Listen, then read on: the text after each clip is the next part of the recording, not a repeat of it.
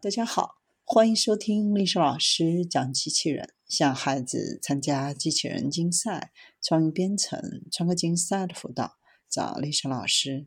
欢迎添加微信号幺五三五三五九二零六八，或搜索钉钉群三五三二八四三。今天历史老师给大家分享的是，让机器人自我修复的材料出现了，还能自动收集环境能量。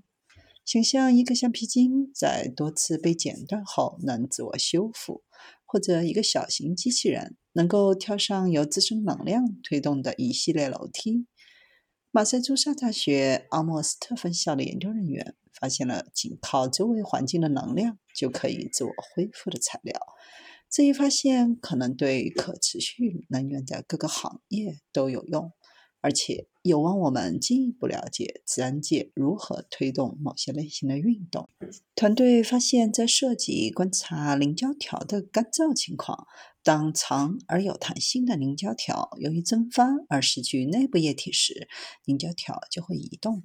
大多数动作很缓慢，但每隔一段时间，它们就会加速。这些更快的运动是快速而不稳定的。随着液体进一步蒸发，这种不稳定性会继续发生。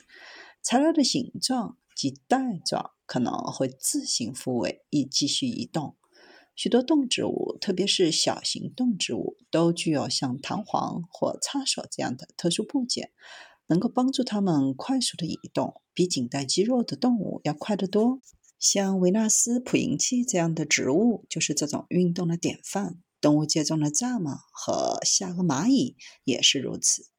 捕捉不稳定性是大自然将弹簧和门锁结合在一起的一种方式，并越来越多地被用于水中快速运动、小型机器人、其他设备以及像弹簧弹出器之类的玩具。但是，大多数此类抓取设备都需要电动机或人的手来保持运动。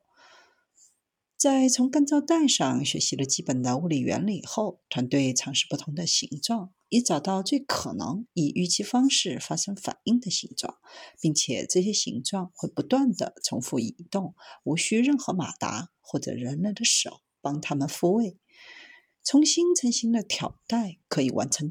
自己爬楼梯等工作，说明材料如何利用与环境的相互作用，比如通过蒸发来产生强大的运动。